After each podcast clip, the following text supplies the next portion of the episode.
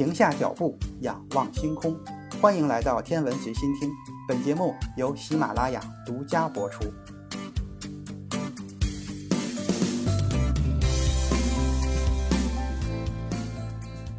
欢迎收听原创严选。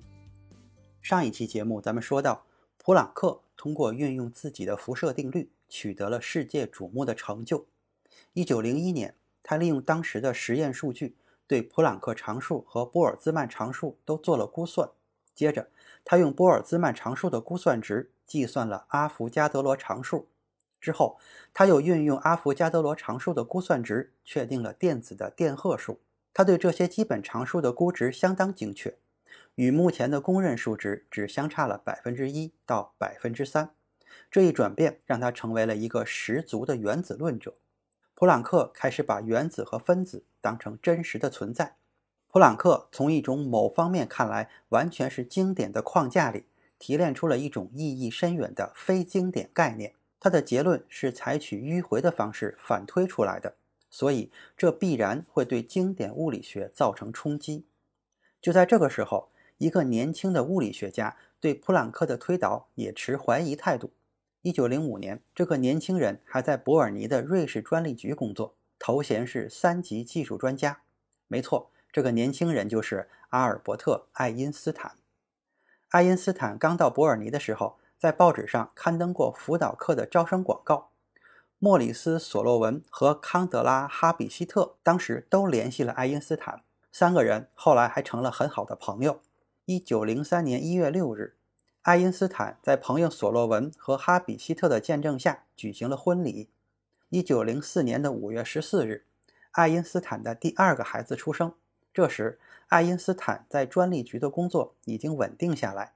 他发现工作很有趣，可以借此让自己的批判性思考更为锐利，并且可以通过直接的实践结果夯实自己对物理学理论的见解。一九零五年春天，哈比希特离开了伯尔尼。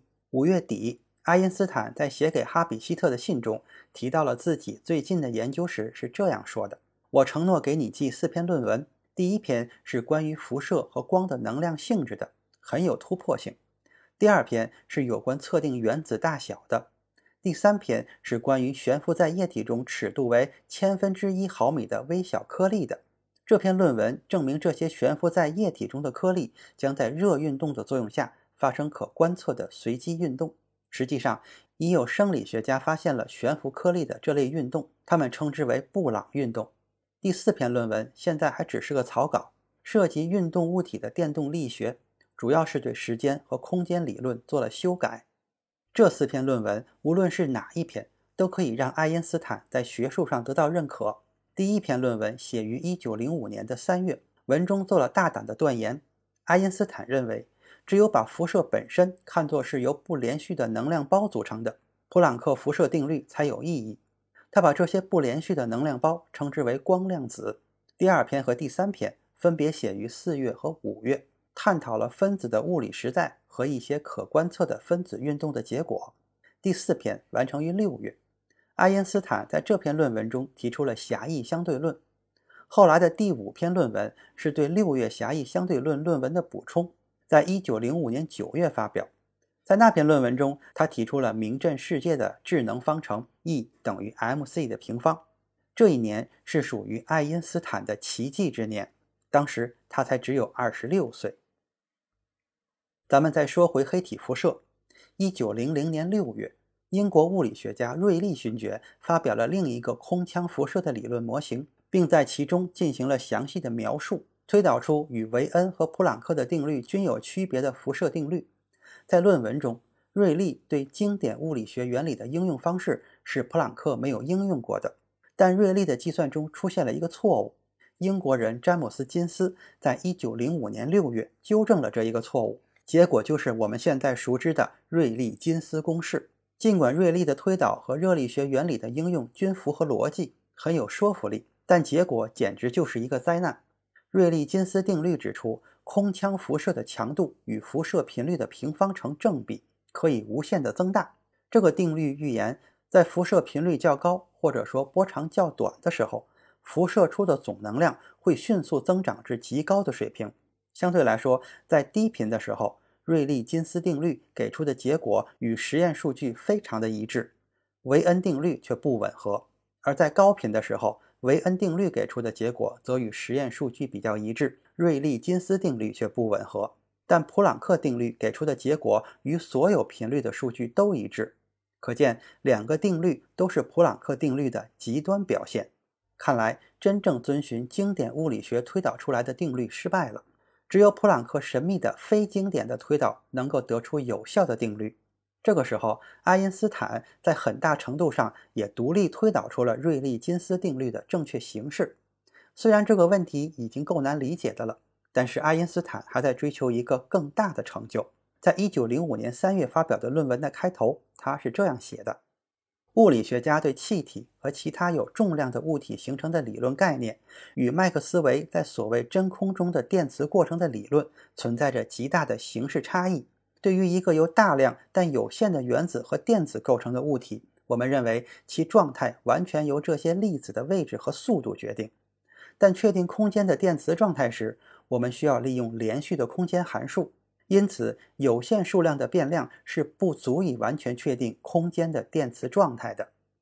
原子和分子的证据在爱因斯坦这里变得越来越无可辩驳。这种物质的微粒说已经占据了上风。此时，爱因斯坦把目光转向了微粒说和波动说两者的分歧。一边是微粒物质模型，一边是麦克斯韦电磁场理论中描述的辐射波。为了解决这个问题，爱因斯坦采用了他称之为启发性原则的方法。他提出了这么一个假说：就熵与体积的关系而言，如果单色光的辐射是由大小和频率相关的能量量子组成的不连续介质，那么就有理由开展研究，以确定有关光的发射与转化的定律是否也是基于光是由此类能量量子组成的这一观点。牛顿之后两百年，爱因斯坦提出了这样的猜想。从一个点光源发出来的光线，在传播的过程中，能量不会连续地分布在不断增大的空间中，而是包含有限数量的能量量子，以点的形式分布在空间之中，不加分割的运动，而且只能以完整的单位被吸收或生成。爱因斯坦并非打算彻底抛弃辐射波动论，毕竟证明光的波属性的实验证据比比皆是。比如光的衍射和干涉现象，只能通过波动模型来解释。爱因斯坦建议融合两个看似矛盾的描述，承认波动现象是一段时间内多次观察的平均结果。因此，波干涉反映的不是特定位置单个光量子运动的瞬时快照，而是许多光量子在一定时间内平均统计的集体运动。虽然这个假说还没有得到证实，但是爱因斯坦打算用他的光量子假说来解决物理学中的其他问题。这些问题依靠空腔辐射和普朗克定律都无法解释。这个时候，他把注意力转向了光电效应。这个现象也是一个长期困扰物理学界的问题。大家普遍认为，当光照在金属表面的时候，金属表面会射出电子。在光的波动模型中，光的能量与光强成正比。这样一来，增加光的强度，射出电子的能量也会相应的随之增加。但实验结果并非如此。加大光的强度，增加的只是辐射出的电子的数量，单个电子的能量并没有增加。相反，实验发现，电子能量是随着光的频率增加而增加的，与之前普遍接受的电磁辐射理论完全不一致。爱因斯坦认为，打到金属表面的光量子，把它所有的能量。都传给了单个电子，这样的问题就解决了。射出来的电子所带的能量等于光量子的能量减去电子逃逸到金属表面所消耗的能量，后者是这种金属的属性。此时，爱因斯坦把注意力放在了普朗克方程上，并赋予了它一个全新的意义。普朗克用这个简单的方程来描述确定的能量量子和频率之间的数学关系。而爱因斯坦则用它描述光量子的能量和频率之间的关系。这样一来，爱因斯坦就彻底的把普朗克公式与空腔辐射的问题给分离开了。他用普朗克公式表述所有条件下光的基本属性。由于每个光量子能把能量传递给金属中的电子，所以射出来的电子所具有的能量会随着辐射频率的增加而增加。增加辐射强度。会使射到金属表面的光量子的数量增加，射出来的电子的数量也会增加，但每个电子的能量不会增加。爱因斯坦的理论非常简单，但他做出了大量重要的、经得起检验的预言。爱因斯坦证明，这样的实验产生的光电电压应该与1902年德国物理学家菲利普·莱纳德实验中检测到的电压处于同一个数量级，而实际情况的确如此。随后，他接着预言，光打到金属表面射出的电子的电压与射入的光线的频率的函数是一条直线，其斜率与实验中使用的金属性质没有关系。爱因斯坦的天赋，在一九零五年发表的五篇论文中已经体现得淋漓尽致。普朗克成为狭义相对论积极的支持者，但是对于光能量的量子化仍然表示怀疑。在他看来，他在推导辐射定律时的计算只是一个数学上的权宜之计，并没有现实依据。一九零零年的十二月，普朗克已经点着了一根缓慢燃烧的导火线。五年之后。量子革命开始，但是在它开始的时候，声音还很微弱，人们对光量子假说的反应也异常的消极。爱因斯坦非常清楚，光量子与光的波动理论之间还存在着冲突。正是因为如此，他才非常的谨慎，但也绝不会放弃自己的观点。这一期的严选就是这些，咱们下次再见。